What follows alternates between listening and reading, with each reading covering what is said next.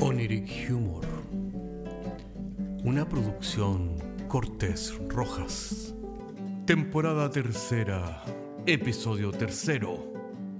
Regalicidios. Y en el episodio de hoy tenemos un invitado muy especial para hablar sobre la psicología del regalo y de la psicología de quienes lo regalan. Y no es que seamos sarcásticos, es una reacción alérgica a la estupidez humana.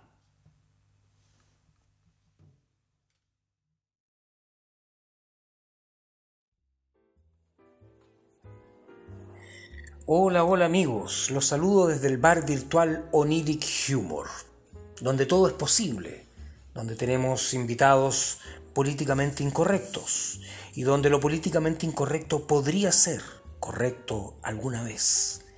Aquí, Oniric Humor, donde tenemos también invitados de dudosa reputación. En el caso de hoy tenemos como invitado a alguien de ponderada reputación. Se trata de Juan Valdés, psicólogo clínico, psicoanalista, quien ha publicado recientemente el libro bestseller La psicología del regalo. Cuéntanos Juan, eh, ¿cómo se te ocurrió a ti esta idea de, analizar psicológicamente de qué trata el regalo? bueno, mira, los regalos son contienen algo muy psicológico. Sin duda los regalos hablan más de quien hace el regalo de quien lo recibe. Tú ves que existen regalos que, son muy, perdón, que son muy eh, coherentes, que llegan en el momento preciso y que la persona que te hace el regalo te demuestra con eso cuán bien te conoce. Pero eh, yo diría que eh, en términos porcentuales la mayoría de los regalos son inadecuados. Hay regalos que a veces pueden ser muy desubicados, muy egocéntricos, muy crueles incluso o machistas. Qué interesante, Juan Valdés. ¿Tú podrías de alguna manera ilustrarnos más? acerca de este tipo de, regalos con ejemplos, sin entrar tanto en el lenguaje eh, más sofisticado de la psiquiatría o la psicología. Eh, pero por supuesto, todos nosotros hemos, eh, hemos participado a lo mejor en este juego del amigo secreto, este juego de fin de año de la empresa donde todos intercambian regalos chinos baratos, a veces de dudoso buen gusto un peluche de mil pesos, por ejemplo, para un, para un empleado de 55 años que se encuentra eh, bastante cansado y bastante estresado, eh, es casi una broma de mal gusto. Y más encima, eh, el ciudadano tiene que fingir, porque le van a sacar una foto con el peluche para el anuario de la empresa, y tiene que apenas disimular una sonrisa mientras las secretarias gritan, yo no sé si con buena intención o, irónicamente, qué tierno dicen. Bueno, ese es un caso de un regalo totalmente desubicado. Porque existen eh, personas que son sumamente ególatras, desubicadas, egocentristas, que están solamente concentradas en ellos mismos, que no escuchan a los demás y que creen saber lo que los demás necesitan. Pero realmente la gente los escucha solamente porque tienen algún poder, ya sea económico, ya sea político, eh, algún tipo de poder. Está el caso del, del típico jefe o dueño de una empresa que viendo cuán cansados y estresados están los trabajadores de su empresa, decide obsequiarles un libro bestseller de autoayuda. 10 fáciles lecciones para alcanzar el éxito y la felicidad. y el libro de autoayuda es un bodrio. Contiene frases tan tontas como nada obtienes con preocuparte. Lo que tiene que ocurrir ocurrirá. Así que relájate. O, por ejemplo, deja de focalizar tu mente en cosas negativas. Focalízate en lo positivo esta pseudopsicología que reduce la complejidad psicológica del ser humano a una máquina estúpida y binaria, como, como si dejar las preocupaciones a un lado se tratara de apretar un botón y mágicamente desaparecieran. es que no es así. Y, por supuesto, eh, el que regala esto siente que está haciendo un, trabajo muy cristiano, muy humanitario. El mismo jefe y empresario típico, satisfecho de sí mismo, que se considera a sí mismo un winner, un ganador, un macho alfa, y que secretamente considera, por supuesto, a sus empleados algo inferior a él, y que se caracteriza por hablar, hablar, hablar, hablar y no deja hablar a nadie y da eh, brillantes consejos que él mismo se escucha, él mismo se graba los consejos y los repite en la noche y luego se los dice a los, a los pobres empleados que tienen que soportar. Bueno, e, este personaje típico en nuestro país Chile, volviendo de sus vacaciones de Cancún con su rostro bronceado, decidió, tuvo la, la brillante idea de recolectar y publicar sus geniales consejos en un libro en el cual aparece su foto autografiada. Fáciles consejos para obtener el éxito, como título. Ni siquiera el título es original. El empresario regaló un ejemplar a cada uno de sus empleados con una dedicatoria. Por supuesto, el lunes siguiente andaba preguntando a sus trabajadores si habían leído su libro los cuales por supuesto respondían que sí para conservar sus puestos de trabajo.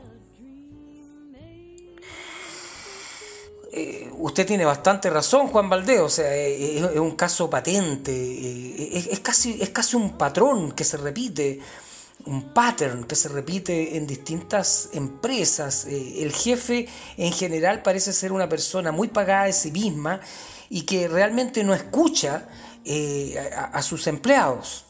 Pero por supuesto, el sistema está diseñado para que sea así. Conozco el caso muy cercano de una municipalidad que no voy a nombrar, donde el alcalde no encontró mejor idea que regalar un calendario a cada uno de sus empleados con su foto, con su falsa sonrisa, eh, rodeado de su familia perfecta eh, eh, en, una casa a uno, ya para acompañar a sus empleados los 365 días del año, como si no fuera suficiente para ellos verlo de lunes a viernes. También está el, caso del, regalo dudoso, el, regalo sospechoso. Eh, el caso de, un amigo que, tuvimos, que es un amigo común a nosotros, no lo vamos a nombrar, ya sé de qué se trata. Sí, sí, pero este es un programa abierto, así que no lo vamos a nombrar. Bueno, eh, el, fulano que fue a Jerusalén y nos regaló a cada uno una piedra de la ciudad santa, asegurando que la había tomado de allá. Y que como tiene fama de farsante, todos comenzamos a sospechar que las piedras famosas no eran otra cosa que piedras que había recogido en la calle, pues nada de raro. También tenemos el caso típico de, una mujer que tampoco voy a nombrar. Estamos, tú me pediste que hablara con casos concretos para ilustrar la psicología del regalo.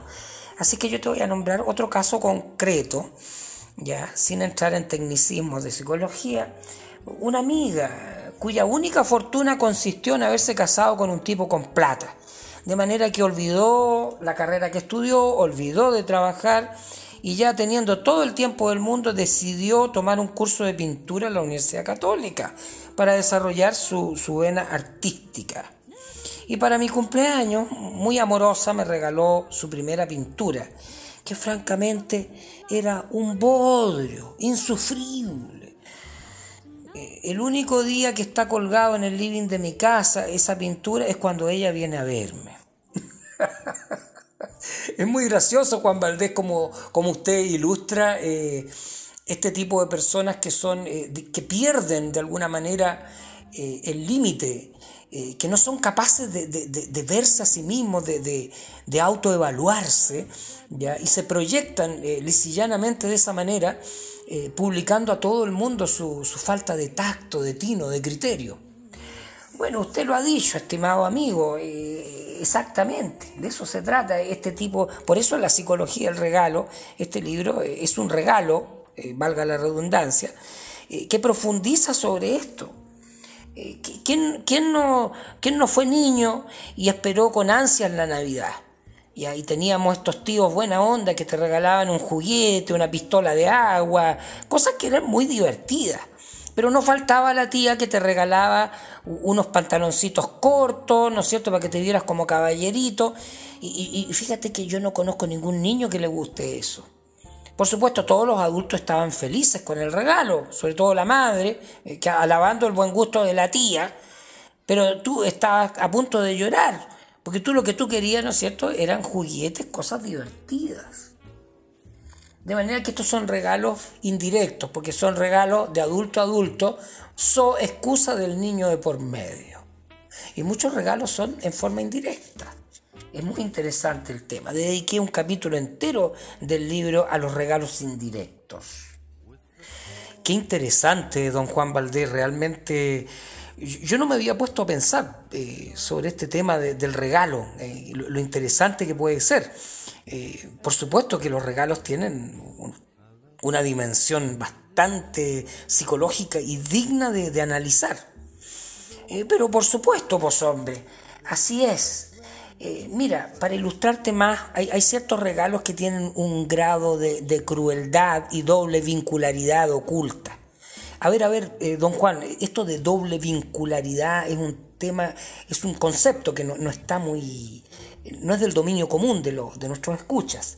Bueno, mira, para hacértelo más fácil son regalos crueles, ¿ya?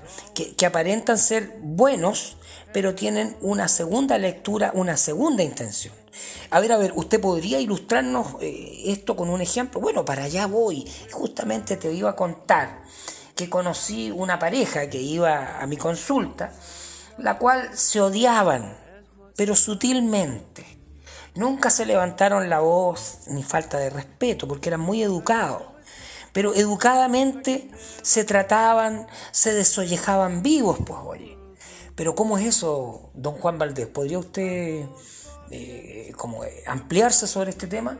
Mira, el marido con decirte que le regaló a ella una aspiradora, una aspiradora para su cumpleaños, con una tarjeta que decía, para mi mujer, una mujer con grandes aspiraciones. ¿No, ¿no te parece irónico? bueno, me parece muy machista el regalo, pero por supuesto, y muy degradante. No contento con eso, le regaló también un bikini, un micro bikini en el cual no cabía la, susodicha. Y la hizo sentir, según ella me confesó, como, como el baile de los hipopótamos de la película Fantasía de Walt Disney. Así que la venganza no se hizo esperar. Y cuando el marido estuvo de cumpleaños, ella lo primero que le regaló en venganza fue una caja de Viagra, fíjate. no le puedo creer, don Juan. Pero efectivamente, y además pastillas para el aliento. Y el broche de oro, ¿ah? porque la mujer puede ser mucho más vengativa que el hombre. Una peineta, considerando que el hombre era más calvo que una rodilla. ¡Qué genial, qué genial! Entonces, eso es lo que usted llama eh, doble vincular, un regalo doble, claro, porque tiene una doble vinculación. La primera impresión es que es un buen regalo, pero la segunda es que, ¿qué me quiso decir?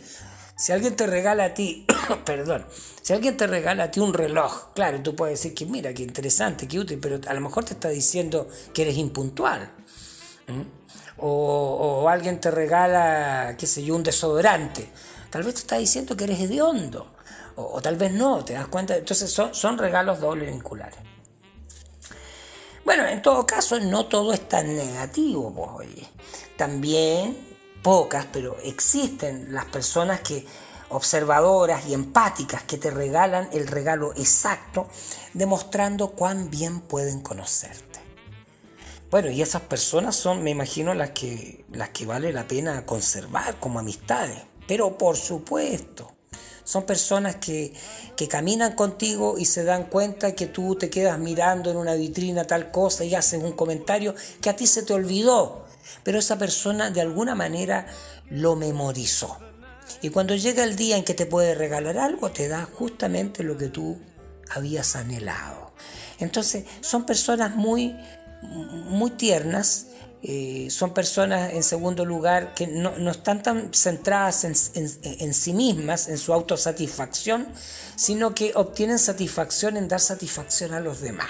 Oye, es lo más parecido al cristianismo, oye. Así pues, oye. Eh, pero mira, en resumen yo te diré que los regalos pueden ser una maldición. Eh, recuerden que yo hago en la introducción del libro toda una, una, la historia del regalo a través de la mitología, la historia, la psicología. Recuerden que Salomé, ya luego de complacer al lascivo Herodes con su danza sensual, pidió como regalo la cabeza de Juan el Bautista. O recuerden también que el caballo de Troya fue un regalo que permitió la destrucción de la misma ciudad de Troya. ¿Y qué te parece también la famosa caja de Pandora? Que fue el regalo enviado por los dioses a la humanidad para que ésta se desintegrara y se desuniera porque era demasiado poderosa. extraordinario, don Juan Valdés, fantástico su, trabajo. Nos ha dado homework, tarea para la casa, realmente eh, muy interesantes sus observaciones y sus ejemplos, son muy ilustrativos y nos permiten eh, imaginar y pensar más sobre este asunto. Eh, mira, yo me gustaría concluir preguntándote, ¿qué regalo le harías tú a las personas que tú quieres y qué regalo te gustaría que te regalaran. Y que compartieras este juego con otras personas. Y yo creo que las respuestas pueden ser, eh, te pueden sorprender. Gracias, don Juan Valdés. Eh, siempre con una tarea para la casa y siempre es un gusto tenerlo acá. Eh, por nuestra parte, nos despedimos. Bueno, yo también me despido. ha sido como siempre un placer estar con usted en, su maravilloso programa. Y bueno, desde aquí, Oniric Humor, el bar virtual, eh, donde todo es posible, donde el humor estalla, rocambolesco, flamboyante, espirroqueto y parafernático, esos son neologismos esquizofrénicos. ¿ah? Bueno, aquí son bienvenidos los esquizofrénicos. Decimos adiós desde Iberia hasta Siberia, desde la vía andina hasta Escandinavia, pasando por la vía láctea, pues, y desde el Ártico al Báltico y del Báltico al Antártico. Y por supuesto, desde Baden-Baden en Alemania hasta Concón, pasando por Yai-Yai, Tai-Tai y Tiltil. Y desde el Transiberiano a Transilvania, desde la loca geografía de mi amor, desde su selva húmeda hasta su cuesta del melón, pasando por su seno de Reloncaví. Desde todas partes, aquí transmitió Oniric Humor. Adiós, adiós, que estén muy bien. Chao.